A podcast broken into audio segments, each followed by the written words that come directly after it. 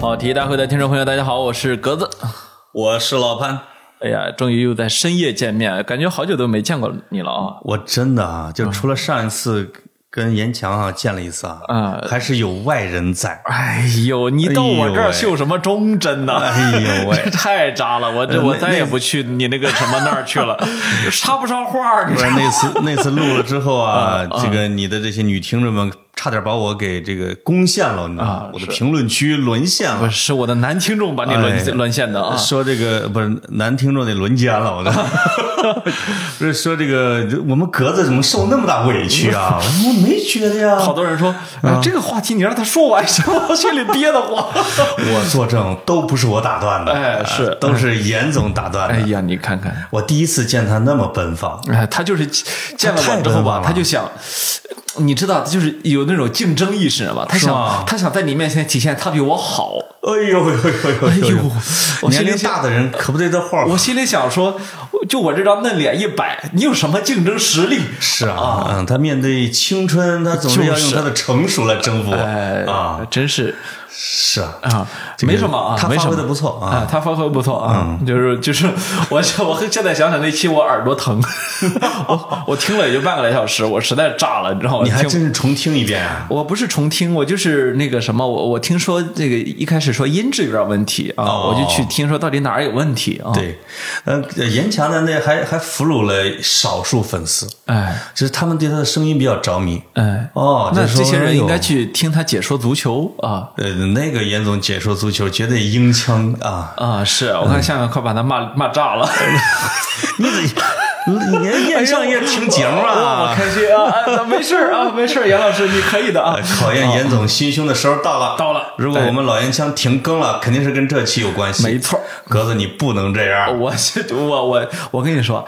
伤害人啊最重要的就是要不经意间伤害，你不能说像他那样那么大声不让我说话啊，我就是我就淡淡的说一句啊，哎呦喂，真是魏璎珞呀！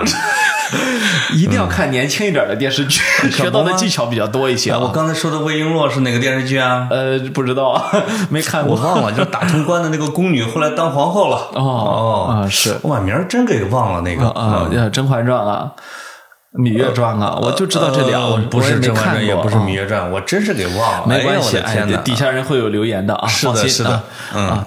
这个其实这一期我们俩也不知道聊什么，我刚从广州回来，那么多事儿，怎么怎么能不知道呢？昨天半夜啊，我从我我这个穿着短袖从广州登了机，登哎呦呃，登机不是那个机啊，大家不要那个 登的机啊啊 啊，登的机。嗯然后哎，我跟你说啊，在在这个在机场啊，我就看到了这么一幕，那一幕让我觉得特别心酸。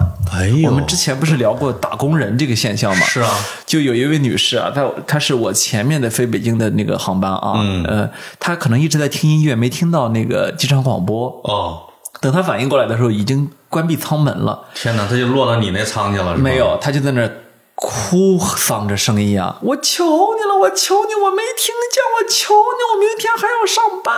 哎呦，我哎呦喂一听到这句，我就说，哎呦，广州回北京的是吧？啊，打工人啊，就是你知道这个。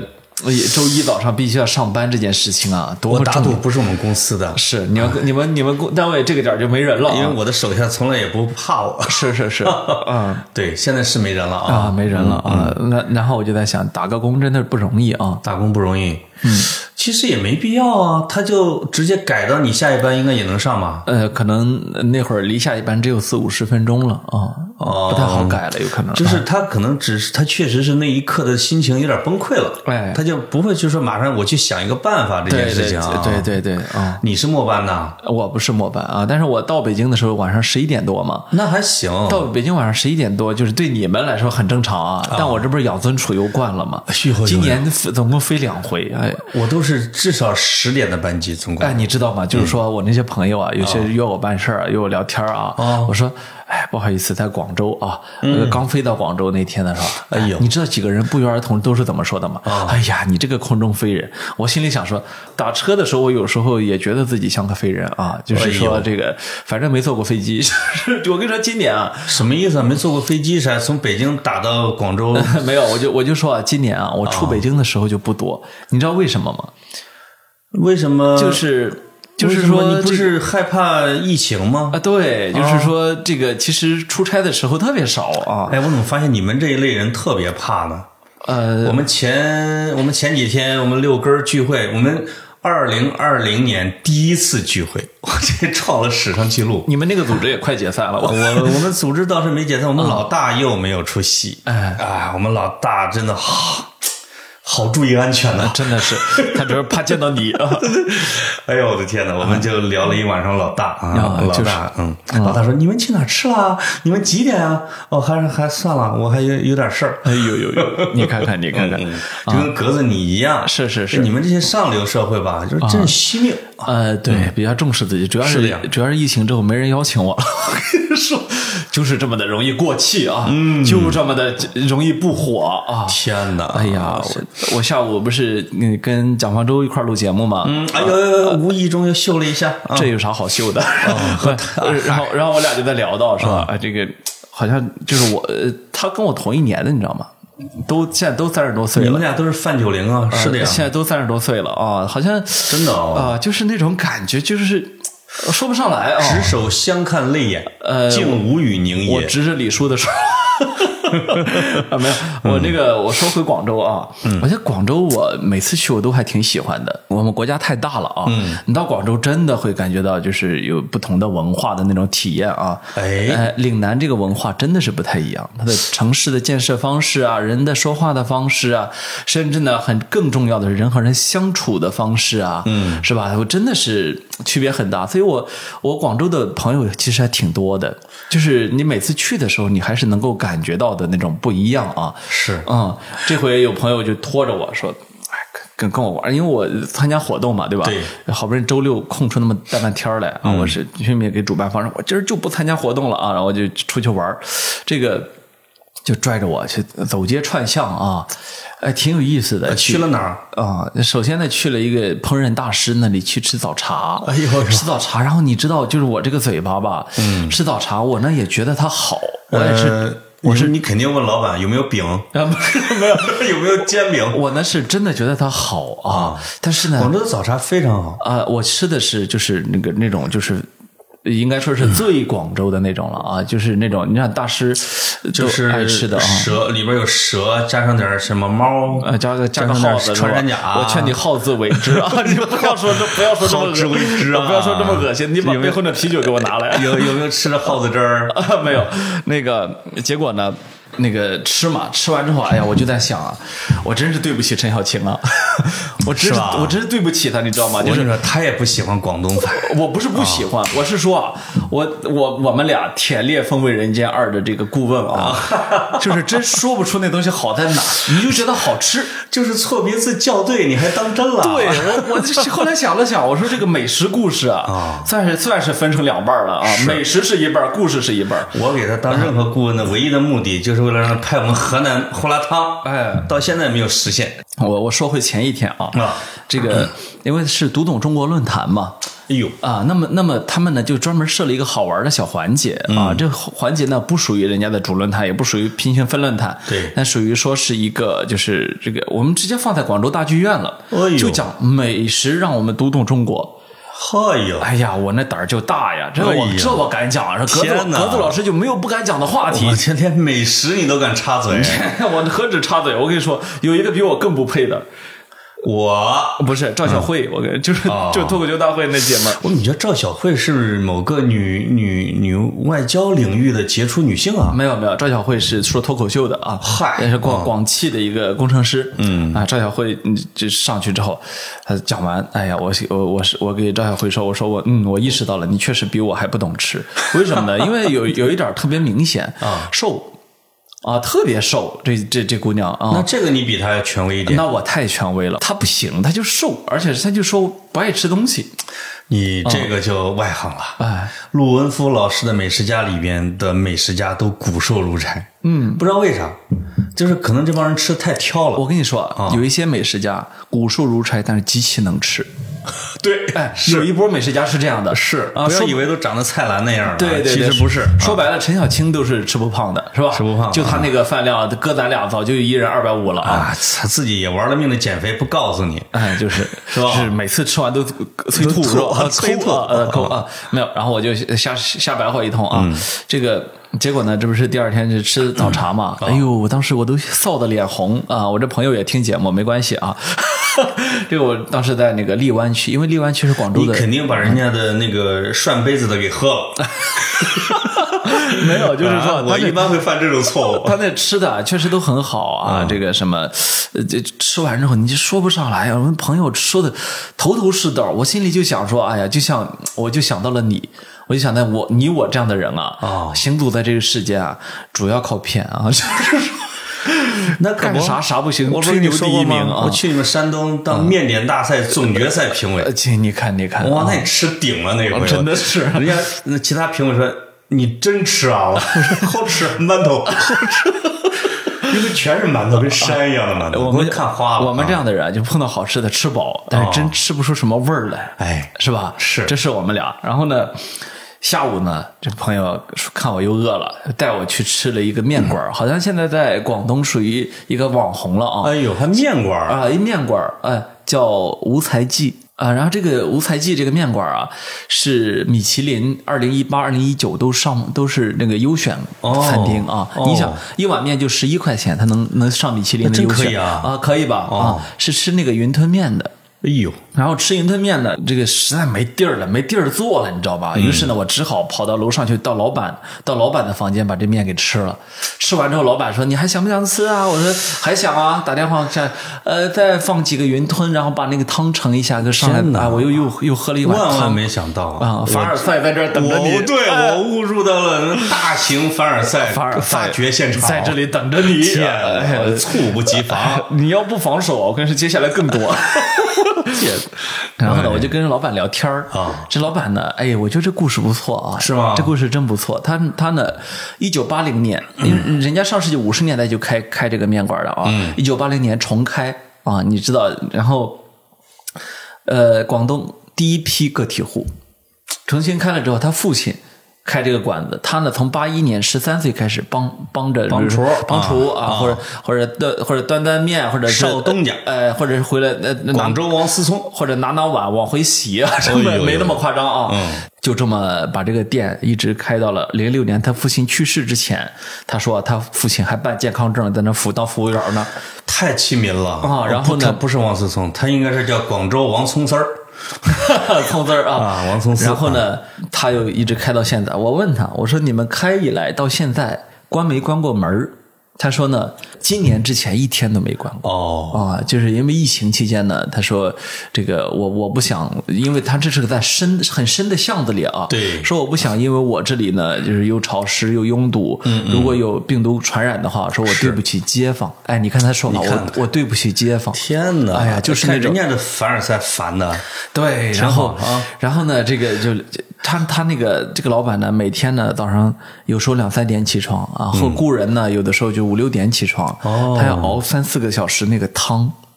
哎呀，先我发现了，哦你品这个汤好啊，主要是看人家的流程，哎，不是，不一定是味儿。我是真觉得人家都三点都起来了，汤能不好吗？我是后来跟他聊的天儿啊啊，就是说我发现我这个嘴巴是这样，好吃我能吃出来，嗯好在哪儿不知道，是是这样的一个人啊。对，然后呢，我就就拼命的喝汤啊，吃他的炸云吞啊，吃吃了半天。怎么还有炸云吞？哎，炸云吞没是是没汤，是直接油炸的呀油。炸油炸，呃，这个福建和广东都有炸云吞这这道这道菜啊。哦呃沙县小吃里面很经典的就是炸云吞，哎呦呦啊，或者沙县小吃叫炸馄饨。啊咱北京的沙县小吃我没没没吃到过炸云吞。嗯，咱北京就对呃饮饮食比较特殊啊，对对对然后呢，呃，他那炸炸云吞，然后那云吞面，哎呦，我就吃了吃了这几碗之后，我就没忍住啊，多吃了几碗，天吃了！几碗之后就跟他聊天儿啊，他呢我就是终于知道你这次见我你看，你看我这，炸腮的原因了你。你看我这下巴，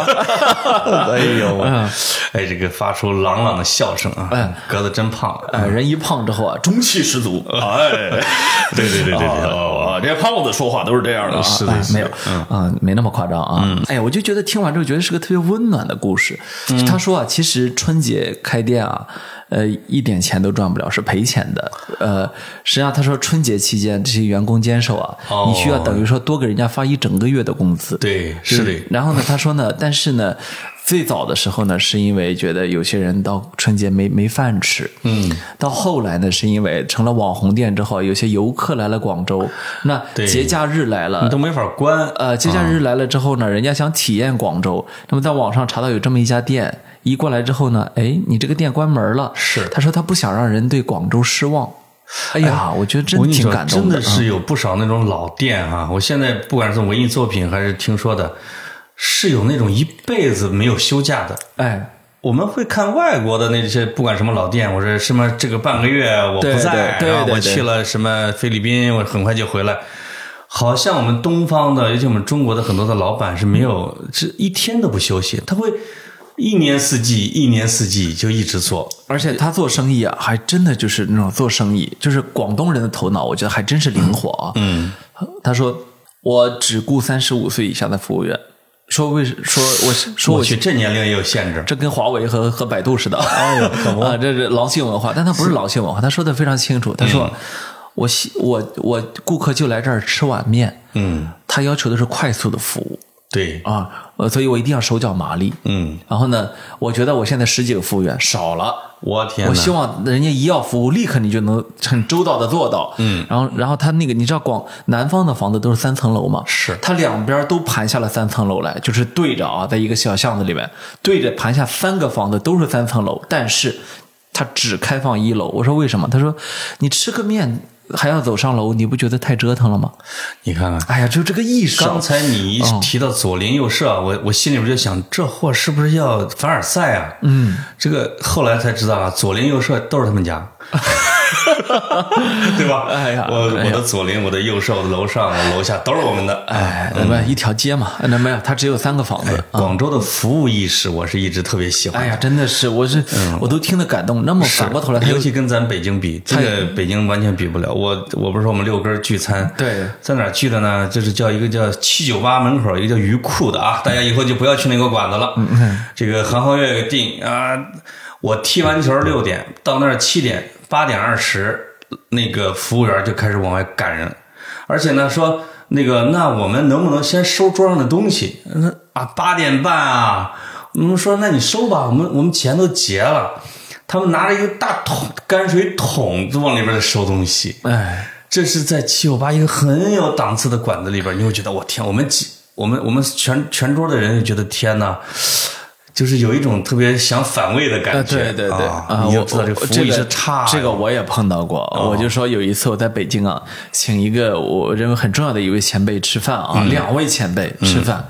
哎呦，那个地方也特别贵，你知道吧？哦就是就是差不多是这次米其林的那个那个价格了。嗯，九点半过来，不好意思先生，我们这边十点打烊。你知道吗？就在长安街上，你十点长安街长安街我们那个八点半打烊。九点不是九点半过来催，嗯，从九点半之后，其实他最后是十一点关门，哦，从九点半之后一直催到了十一点。哎呦哎呦，这你你知道吗？就是催命我虽然是忍着啊，但我但是我往外走的时候，我给我给那服务员我说，呃，你们知道你们馆子的价格吗？他说先生，我们知道。嗯，我说那你们知道，那你们有没有体验过，比如说广州啊，比如说深圳的服务？他们说，那我们也去过，那那个服务员还可以啊。啊我说，那你既然体验过，你为什么会做出这样的事儿来呢？嗯，不说话了，就是他也知道他是错的，但是呢，就是不能啊。还挺奇怪的。我觉得北京的以前的国营的饭馆也这样，哎就是就是全国都是外地人，你这顾客，你吃不吃啊？啊，就是我天哪，就是这种的啊，对对对对就是人格很独立，哎对你哎呦很敬，你必须你 respect 一下，对吧？啊，是。然后我说到这个，最后再说一下这个面馆啊。嗯，我说我问这个老板，我说你你我说你未来未来的想法是什么？他说啊，我其实是个挺爱旅游的人。说我我走遍了全国很多地方，哦，我我走遍全国呢，我发现一个问题，我去山西的时候，我一直在找山西的面这么发达，对吧？嗯，有没有一个面食面的博物馆？哦，他说我没找到，说我想做这件事情。哎呦，哎呦，我一听之后我就觉得，哎呦，为什么说岭南岭南文化岭南文化啊？对，这个精神头就是这样的，身居陋巷，一个开开面的胸怀天下面，一个开面的人，他就想为全国的面做一个博物馆。是我当时真的，我就立刻就懂了，为什么这个地方是改革开放前沿，为什么自古商贾这么这这么发达，是吧？对为什么到今天他还在全国领先？而且啊不要以为是个小饭馆，人家就是一个普通人。哎，我跟你说，我我几个月之前回我老家，因为我们我我我们家原来在樱花街啊，这个把它给把老房子给卖了，啊什么后来变成了小学家属院啊啊。是被我们楼下的一个叫农家小院的老板给买了。哎，就是他旁边呢，就是我们家的自行车房是后来就有一个卖劳瓜头的，二十年没休过假，每天都在那儿穿的破破烂烂的老两口儿。我再去的时候，发现还在那儿卖老瓜头，哎，我就说，我就问旁边，我说这怎么一直给这儿卖呀？是啊，说已经都买了四五套房子了，怎么还在？人家说这天天还这老两口还给这儿，说不闲着啊，就是就是人家隐形的背后的啊，呃，有很多比凡尔赛要货真价实的东西。对啊，从来不是吹出来的。嗯，尤其广州，广州是一个藏富的一个地方。哎，嗯，我一看就很有钱嘛，因为我就问他，对我说你一天能卖多少碗面？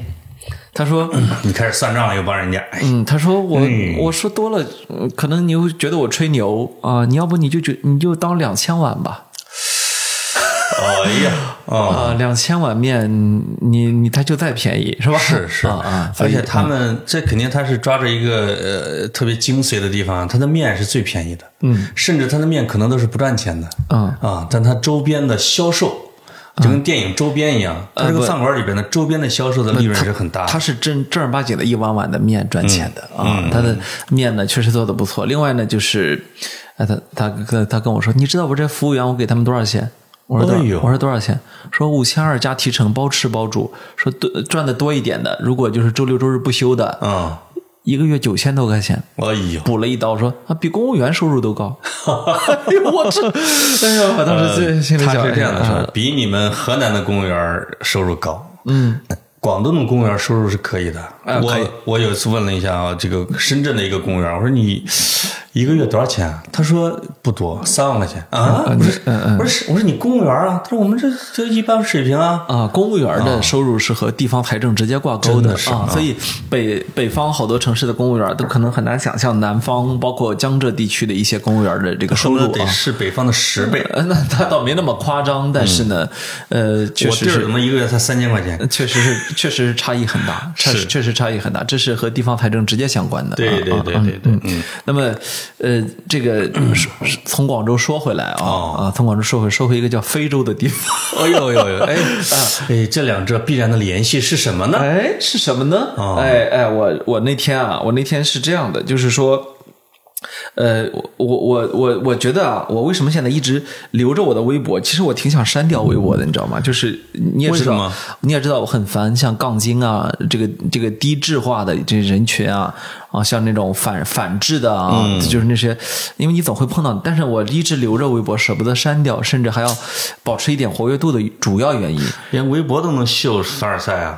呃，哥，这个无耻无这这无无事不不可 PUA 啊，没事你删凡事皆可你凡尔赛你交给我，我给你发一个月微博，试试。啊，不是我的意思，我就是很想就是接触形形色色的不同的有趣的人。给你写私信的好多哦。哦，你知道我有一次不是发那个什么你从事的奇怪职业，收到了四啊四百多种职业吗？是那么也是这里面的一个一一一种职业啊，哦一个海海外中资企业的一个员工，但他的经历呢不太频繁，他呢时不时的就会给我更新一下他的近况啊。天哪，他的这个最近的近憋到况，现在都不读人家的吗？他最近的近况就很有趣了啊哦！我可以稍微读一下，他就说呢，呃，十一月十三号一个突发的事件，说上午十点半啊，带着非洲的员工看病，离开公司不到五分钟，在公司门口的主路碰到了歹徒，两个歹徒，一一辆摩托车啊，然后前座呢黄 T 恤，后座呢蓝 T 恤，拿着手枪。我天然，后刚刚下过大雨，土路泥泞，啊，然后过水沟的时候车辆减速，然后歹徒呢持枪逼停了车辆，嗯，然后就熄火了。就这哥们儿呢也挺有经验的啊，嗯在这个过程中呢，他把手表摘下来踩在了脚下，然后呢啊，歹徒让司机降下车窗呢，他就主动把钱包掏出来，嗯，把当地三万多呃这个货当地货货币啊，也人民币约两百元，嗯，都给了歹徒了。那美金未被发现啊，哎，然后呢，这个歹徒呢持枪顶着头搜身，要去交出手机。他呢，这哥们儿就跟他商量呢，能不能把手机卡取出来？哦把哦，卡取出来之后，就给了把这个手机给了歹徒。嗯，然后呢，这歹徒离开了。然后呢，离开之后，他们掉头返回了公司。然后呢，到了公司之后呢，他和这个病号下了车。嗯，然后两名保安和一名员工上了车，开始去追歹徒。哎呦，啊，然后十五分钟之后呢，接近了歹徒，但是路上的人很多，车辆很多，没法开枪。对，然后呢，这个歹徒呢就到了小路里面，就没法继续跟踪了。结果司机呢是当地人，熟悉路况啊从另另一端呢开始绕拦截，最后呢追上了歹徒。这个歹徒呢就拦下了一个轿车呢，准备呢可能就开着轿车跑。我去抢二百块钱，真至于吗？结果呢，他们这边的保安开始向歹徒射击，歹徒发现之后呢，持枪还击，然后呢，开始骑着摩托继续跑，然后呢，他们的子弹打完了，嗯，车辆呢逼近了对方，从后方直接撞向了那辆摩托车。摩托车被倒了之后，驾驶员被压在摩托底下，举手示意没有武器。哎呀，然后呢，后座上持枪歹徒呢就就翻滚啊跑了啊，然后这个车车辆呢掉头就继续去追持枪的歹徒，然后呢，这个歹徒边跑边向车辆开枪，结果呢，这个车直接把他给撞倒了。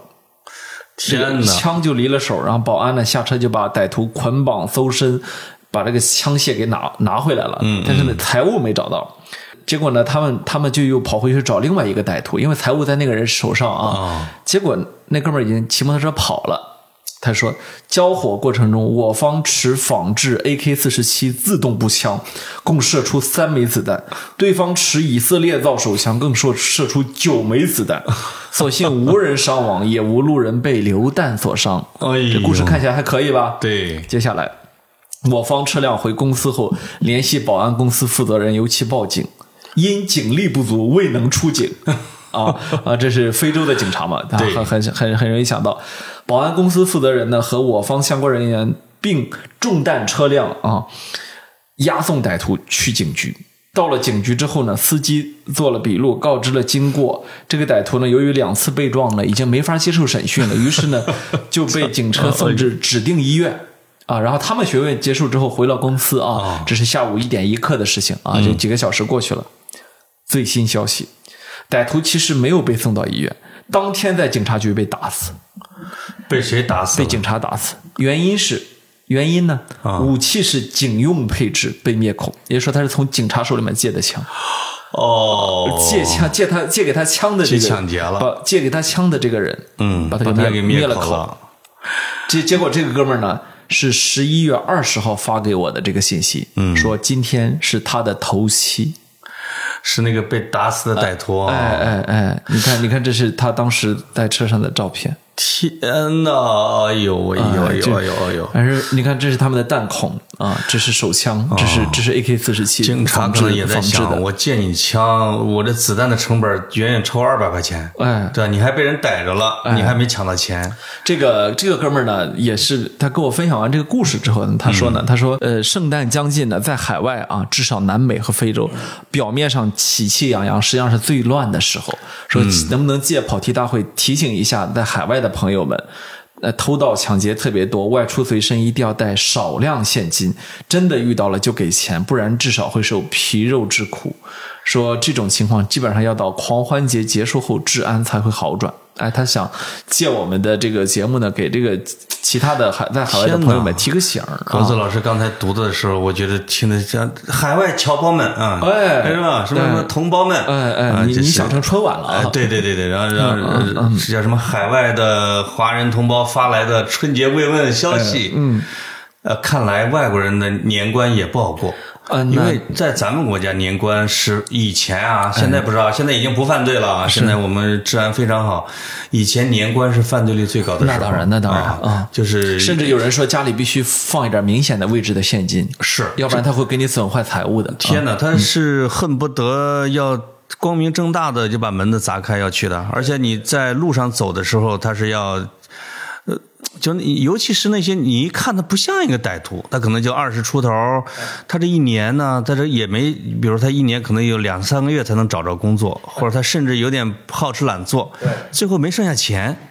这个人呢，可能还比较有一点孝心。他回去的时候，他总结我过年我还是要拿钱回去的。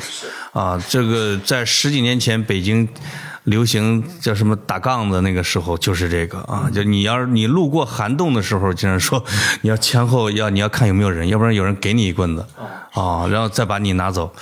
这样如果按照这样的比这个武德呀，哎那这个还人家非洲的这个这个人的武德还是可以的。哎，他实际上是可以，我觉得他可以开枪啊，然后再把你身上给你抄干净。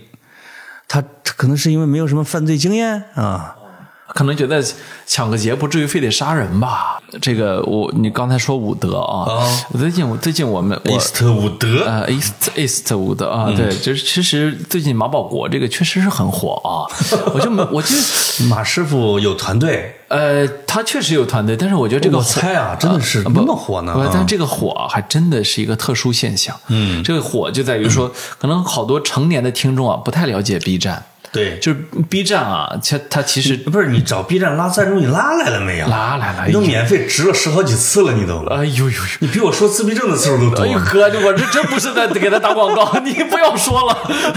你应该说某站，啊，某站啊，就这个字母站啊，对对对对，不一定是 A C 站还是 B 站了啊啊！这个 B 站啊，其实我我我我在上面蹲久了之后，发现啊这个真正的青少年用户。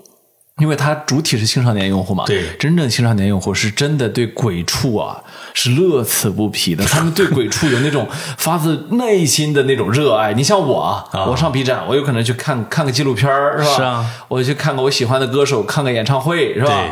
我可能去看一个谁讲解最近的科普的是吧？科学知识，或者看看罗翔啊，甚至呢，甚至呢，就怎么着好玩一点。呃，但是真正的我发现青少年，我就是青少年用户跟我去讲他们在 B 站喜欢的 UP 主或者喜欢的视频的时候，全是鬼畜。哎，那么那个鬼畜那个东西啊，你会发现，你一打开之后啊，它那个播放量和弹幕量啊，和你看的平常的视频不是一个层级的，我不是一个段位的。哦，马保国，马保国呢，就还天生的，真的是个鬼畜的绝佳素材。他是有意的吗？呃，我觉得看了他这么久啊，我觉得两说啊，对我来说两说，一个就是说，他肯定知道自己几斤几两，对，再一个呢，这不我说在真正的打斗上啊，再一个呢，就是你知道人啊是真的会对自己进行催眠的。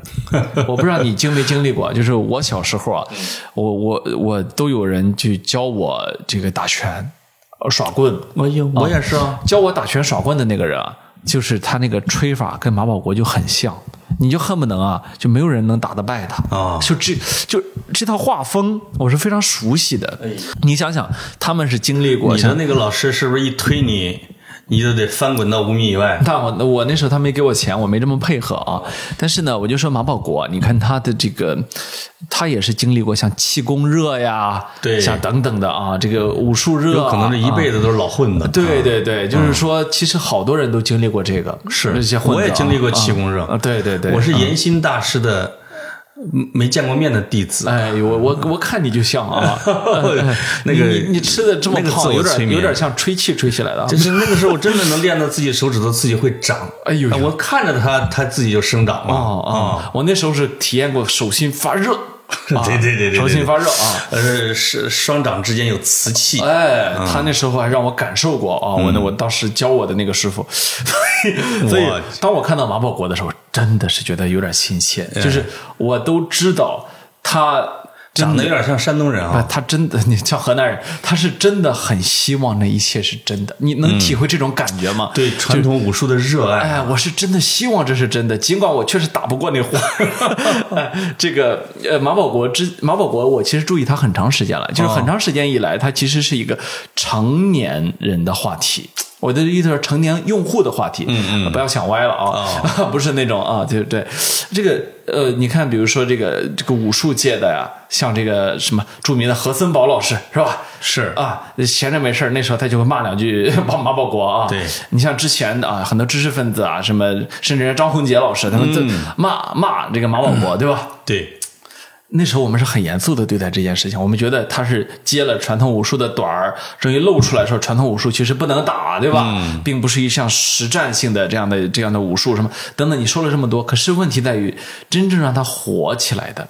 真正让他火起来的，反倒就是他一本正经的胡说八道被剪成了鬼畜视频，就是就那一段儿啊，啪！我一看很快啊啊啊！什么不讲武德，有什么好自为之，好自为之啊！不说的还是普通话啊。哎哎哎，我为什么说他背后可能是有团队呢？是因为前面有两个案例。嗯，呃，我发现就是专门去捧红网红的这些公司，它是嗅觉很灵敏的。嗯，他们比如前边你有一个山东老乡叫大衣哥，对，因为我经常会看到大衣哥的消息，说大衣哥被村里边人又剥削了。把大衣哥村里边人又仇富他，又又受到冷落了。后来我就了解了一下，确实是一个团队，就签大衣哥，包括他们全家人啊，都在帮他们拍片子。嗯嗯。另外一个是叫切格瓦拉啊，切格瓦拉当时也是有不同的团队要签他。哦，你会发现，当某一个人不管他是正面的还是他是负面的，尤其是这种草根加负面的这种的。就会有那种更草根的团队去找他，哎，说咱俩分成啊。其实这几年这几年很多，你比如说上海那个那个捡垃圾的那个人是吧？一直谈哲学啊，对，就开始包装他啊。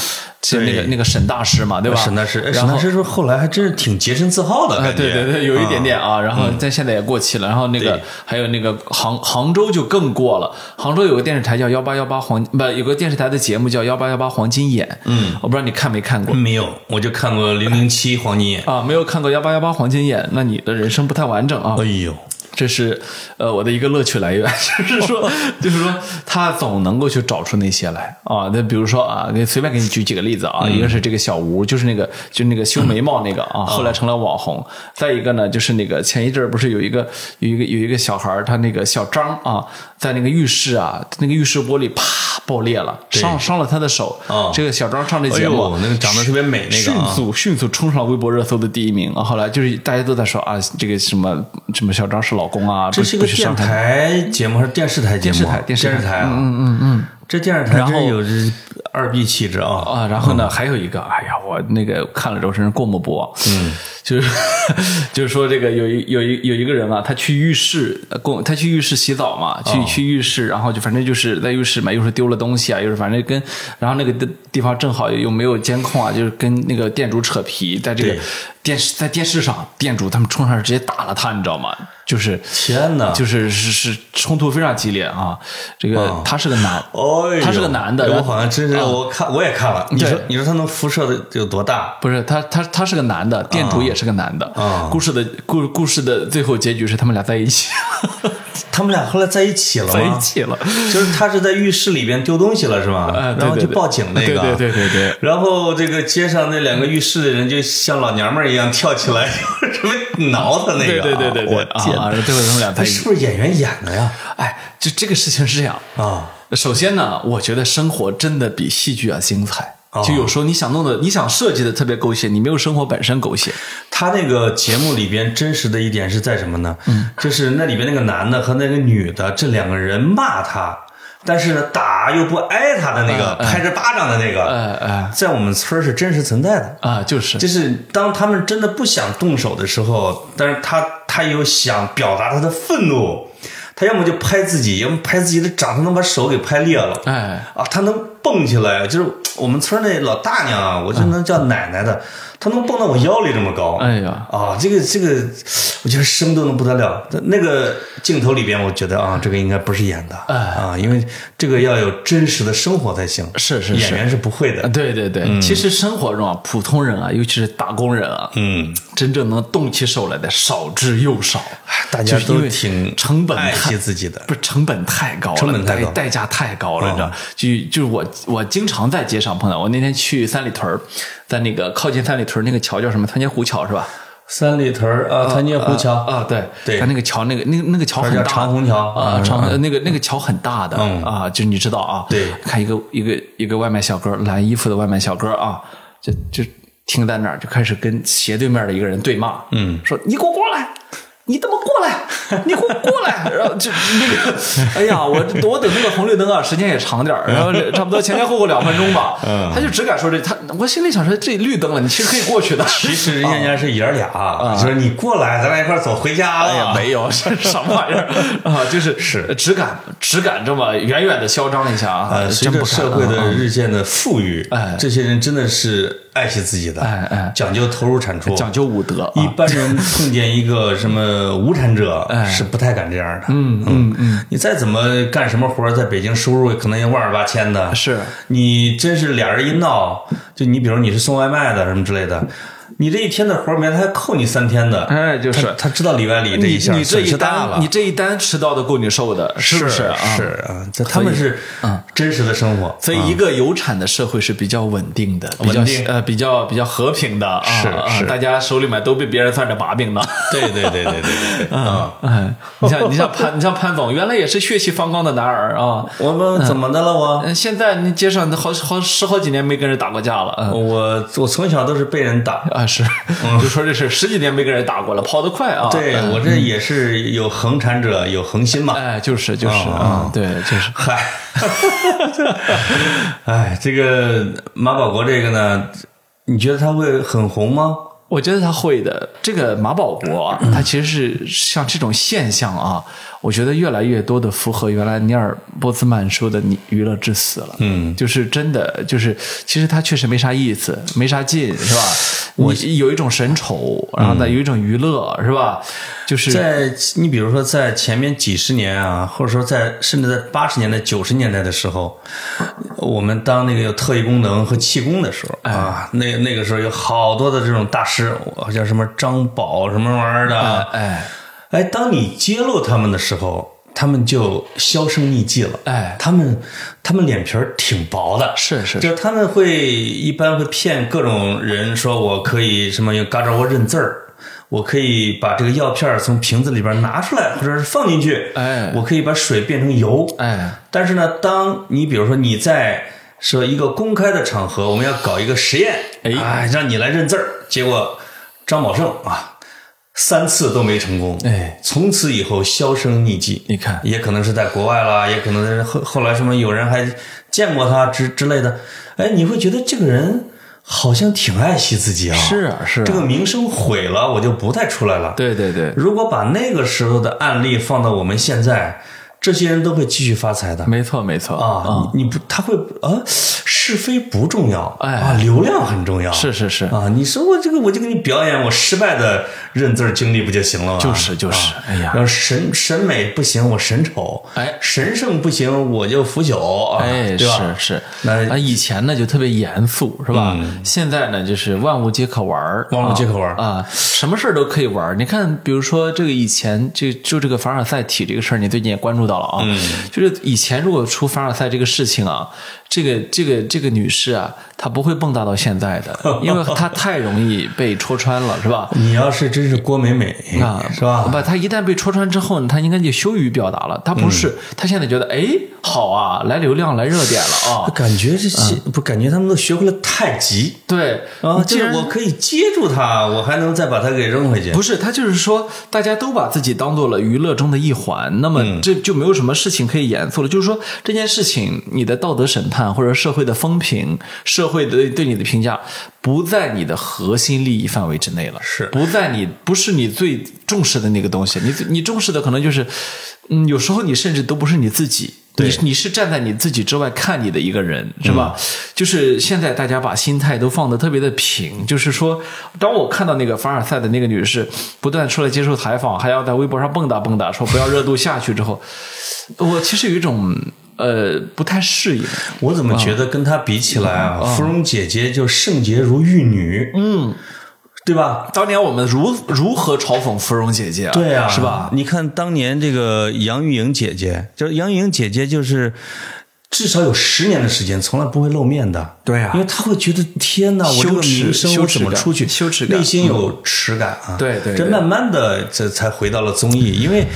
她也没什么大不了的事儿，就是实际上，啊但他内心其实给自己设置了一些门槛你。看现在的，就是说我我那天看那个叫那个那个微博用户叫叫半藏森林还是叫半藏森林，我不知道怎么念啊。嗯，他我完全不知道这个人，但是呢，我前一阵儿我我是知我知为什么知道他呢？是因为我每天都会看一下微博热搜榜，哎呦，我我是通过这个来跟社会不脱节啊。哦，有时候我们会买榜，啊，对我们跑题也上过，没有上过榜。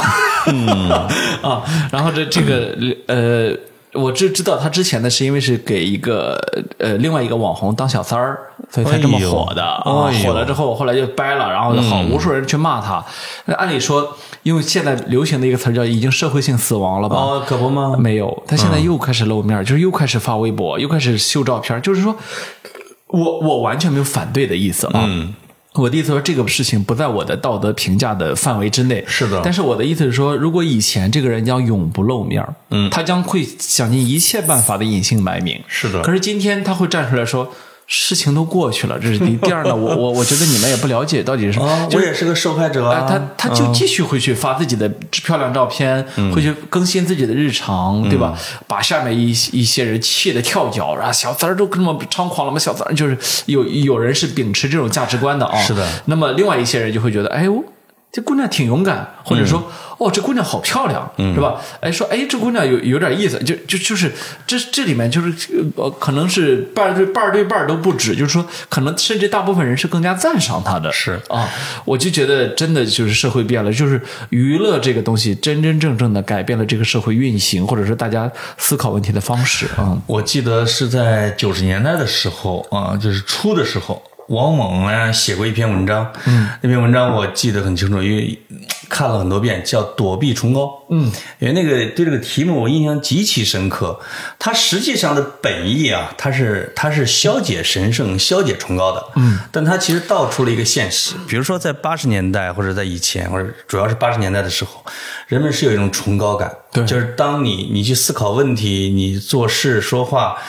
如果我们现在看那个时候，觉得他们很可笑，但他实际上内心总是还是有一种崇高感。对。他说到了九十年代呢，他会认为他认为我不相信很多东西了，我要躲避崇高，我要解构崇高，解构神圣。没错，而那个我记得九十年代初，崔健有他们那个时候唱的叫什么叫《新长征路上的摇滚》，嗯，有一批文学评论家那个评论当时说堕落呀堕落，那个都能把这个当年的那种歌曲给当商业品给给唱出来了，因为他就是这个新长征。摇滚，他说长征这件事情都能被你给商业化，嗯啊，这个有一些以前的老歌都能被你给放入专辑去当靡靡之音，或者说当成一个可以卖的磁带去。对这个社会已经堕落到什么程度？是现在我们在每一个年代往前看的时候，我们发现九十年代也纯洁的可以，对吧？人们你知道原来李谷一被当靡靡之音，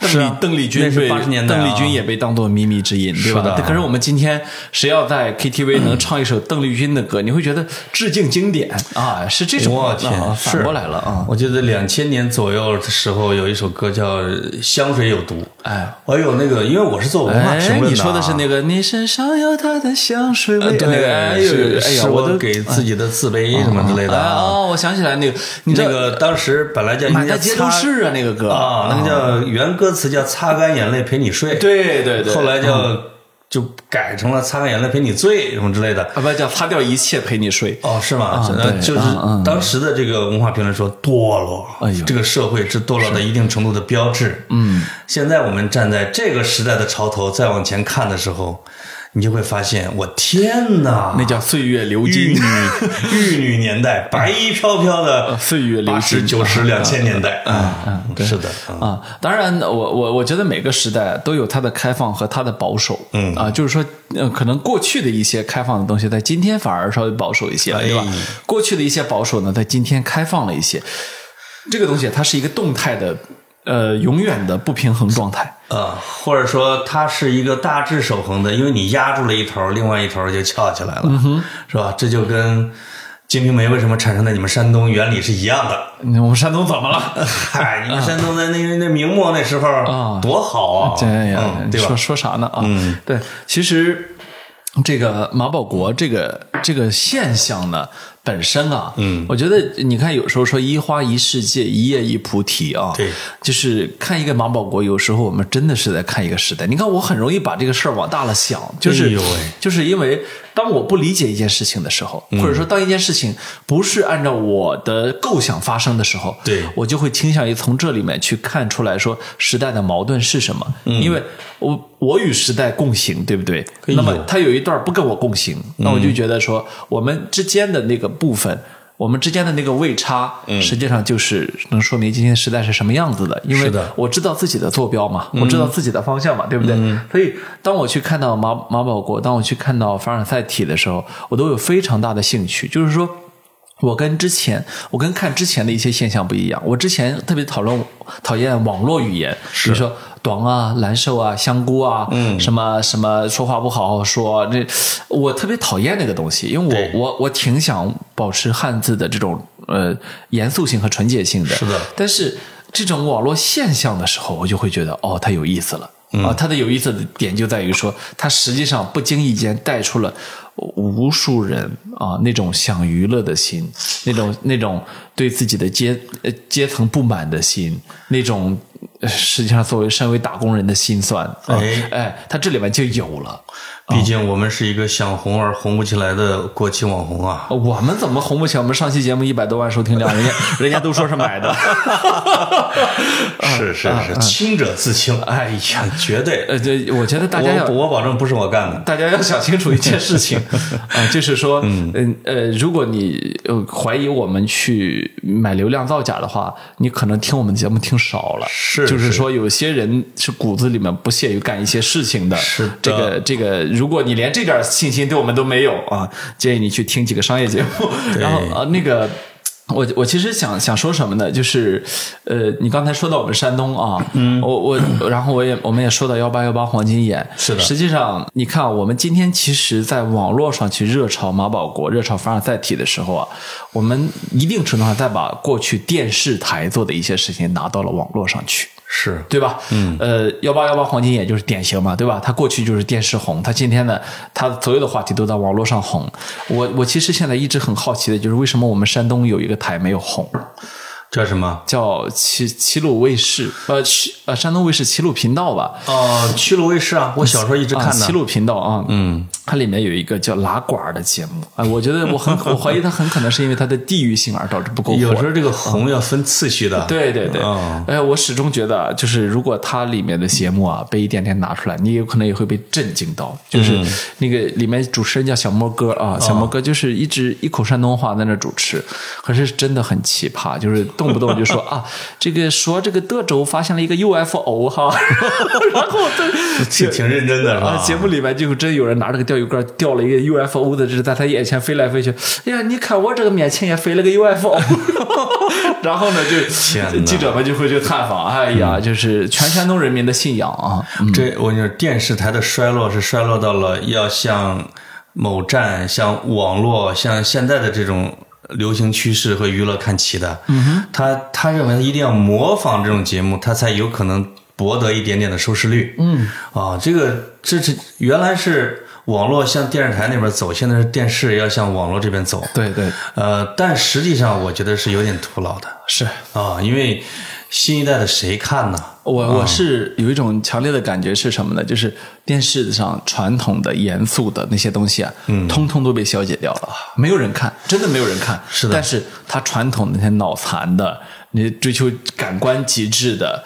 追求，就是让大家茶余饭后讨论的，嗯，呃，全部都可以平移到网络上来。是啊因为人性有一部分它没有变化过。对啊，我记得是二零零五年还是零六年，那个李宇春那一届的春晚是什么来着？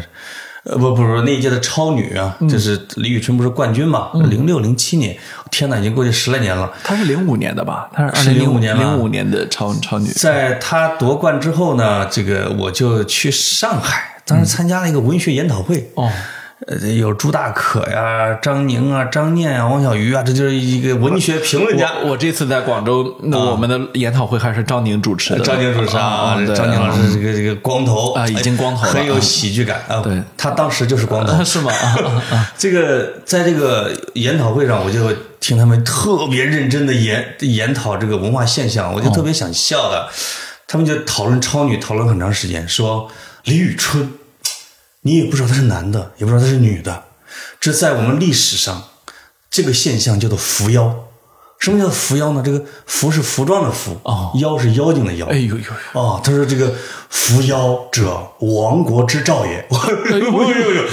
这个这个文学博士啊，这个这这当时因为那楚怀王那个年代叫楚王好细腰，国人多饿死嘛。宫女宫女皆饿哎死，宫女皆饿死呃啊！国人多饿死，国人啊，就是整个楚国的人，因为很多男的嘛，啊包括大臣说饿的都得扶着墙走，哎呦为了让楚王高兴，哎呦啊，说这个这个现象就是亡国之兆。哎呦，这现在想想，这二零零几年就亡国之兆，他现在不得气死？小马这帮对，啊但我想这些博士们啊，现在已经也被同化了，哎。他已经习惯了，嗯，就是在这样行走的嘛，哎。你怎么着嘛？是是是嗯啊，所以我我我觉得对文化这个事情还是要包容一点，包容。所以我我我我看到这些现象，我一点都不想批判，我完全不觉，我完全不觉得嗯你有任何的立场可以批判他？当然，我觉得呢，像你我呀，啊，至少算是一个文化研究者或者文化观察者，哎，你愿意干吗？嗯，就是你愿你，比如你不想去批判他，你愿意去做这件事情吗？呃，我我内心还是要保保持着这种是非感，我觉得。呃不不不，我觉得是这样的，就是说，呃，这个世界上我不想成为的人有特别多，嗯。或者说我能够比如女人，呃，也不能不啊，不，或者说呢，我能够成为的人特别少，嗯。就是最终呢，我只会成为，呃，我只会在自己身上累加越来越多的标签，嗯，呃，减呃会有减少越来越多的可能性，嗯，我会成为越来一个越来越窄化的人，嗯，因为这个社会它就是你不愿意，它会给你打上标签的，对吧？嗯，即便存在主义哲学家永远都说不要用标签来定义我，对吧？对但实际上他会自己给自己制造出这个新的标签来的，对吧？是的那么，呃在这种情况下呢，我我我是觉得，如果有人跟我不一样，那这个件事情很正常，这是第一。第二呢，我愿不愿意成为他呢？我不愿意，但是不代表我的我我有资格批判他。哎他他是这么一个一个一个逻辑，我我不知道我有没有说清楚。你说清楚了，嗯那我有我的观点，嗯，我觉得我有资格批评他，哎啊，你看，啊嗯，就是因为毕竟是一直是搞文化评论的，我不天天批评他们的，我我我那天啊，越批评越烦人。我那天啊，我批评了这个凡尔赛这个女士，哎因为我看来看去，她说的就是郭敬明那一套。对，就是说啊，我有我爱批判的人，嗯，我郭敬明就是我我非常爱批判的一个人，对。就是因为我是八零后一代，嗯，我始终觉得，呃，中国的八零后一代没有出真正的作家。真正的没真的没有出真正的作家，就是说没有能够去替这去代表说，我就是这一代的作家，是吧？哎呦。啊，你没有过，你没有莫言，没有余华，没有阎连科，是吧？然后你也没有，你也没有不一定是那一代的事儿。啊，对，七零后已经大幅度萎缩，八零后、九零后，呃你就你九零后有很很很多很好的吗？繁荣的吗？对没有能是文学的一种走向，没有，我。我我我是，但是呢，我是觉得非常反感的是，就是就像郭敬明这样的商人啊，他我他他去抢占了这个，就是说没有人出来出来撑头的市场，对吧？啊，所以我极其的反感他。但是呢，我现在意识到一个问题，哎呀，批判他批错了。啊，不是，也许呢，是也许呢，这个这个真理在人家手里面，嗯，因为人家正儿八经的已经有徒子徒孙了，就是说八零后一代本身有一批人就是同龄人的徒子，嗯啊，那么再往后有可能就是徒孙，对吗？嗯，就是。你已经你已经到了一个什么地步呢？就是说，你知道他是荒诞的，他也知道他是荒诞的，可是最终时代接纳了他，对，这个你没有地方说理的。呃，是有可能他是它对应啊，或者是呼应了那个时代啊，比如说消费主义啊，是吧？某种金钱观啊，对对。或者说这个经济走到了一定的收入水平之后，必然会出现的一些现象。对，啊，呃，不一定是真理，哎，但它是存在。没错，嗯啊，而且是比你更大的存在。是是的，嗯，那哎，我们是不是要把我们的讲座给预告一下呢？呃，我觉得可以提前说一声吧。呃当然，但是呢，我我们俩呀，这因为这工作本身啊，对呃，我们呢只能说尽到尽到最大的一种力量啊，对尽到我们的这这个责对跑题的责任心啊。二，今天是几号？今天是二十三呃，就是我们现在是十一月底嘛，二十四号，嗯呃，一号，哦行吧，这是倒数第三期，呃，我这是们这是二呃，我们播出的时候十一月二十五号，对，我们可能再往后还有两期，哎。我们我们就从倒数第二期跟大家正式预告吧，哎。这期呢就跟大家保证啊。啊，就是你放放了心吧，日子定了，哦，地方也定了，哎。哎，就大家就等消息就行了。二月份吧，十二月十二月份。我们争取能够线下在北京跟大家见一面。啊，哎，我我确保你们能见到格子老师，哎，对吧？哎嗯，不一定见到多胖的，嗯，哎，现在开始减肥还来得及吗？来得及，我说的是我，啊，你你来得及，我已经不行了。你今天晚上不要吃宵夜啊，对，我中午吃了金枪鱼沙拉哎呦呦，和不加糖不加奶的黑咖啡，哎呦呦呦呦，我觉得你坚持不了三天。八十五块钱，心疼死我了。啊，坚持不了三天这绝对坚持不了回免麻辣 这个酸辣酸辣汤啊，耗掉了我一周的伙食费。那就是啊，你怎么舍得的录完节目，咱俩去那个吃那个板面去吧。嗯山西有一个板面馆还不错，人人家不啊，这这十点多想拽着我吃面，你可以跑步回家。呃，我现在我已经被人说油腻了啊！哦哎哎，请大家放心，你会见到一个清瘦的我的。好的，好的嗯好，到这里，拜拜。拜。刚才有个朋友问我马老师发生什么事了，我说怎么回事？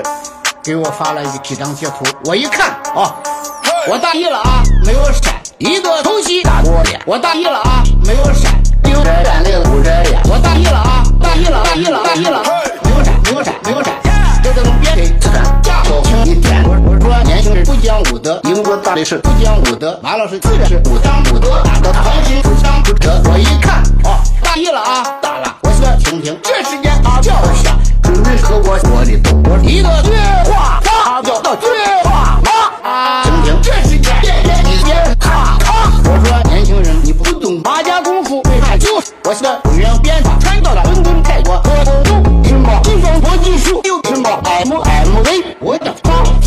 这两个天津啊，你不知道麻来马家没有套路，谢马家更有套路，谢马家劝你豹子尾是打到你穿到我大意了啊，没有闪，一个偷袭打我脸，我大意了啊，没有闪，流着眼泪捂着眼，我大意了啊，大意了，大意了，大意了，没有闪，没有闪，没有闪，这个别给吃饭，架高轻一点，哎呦喂，有在味儿。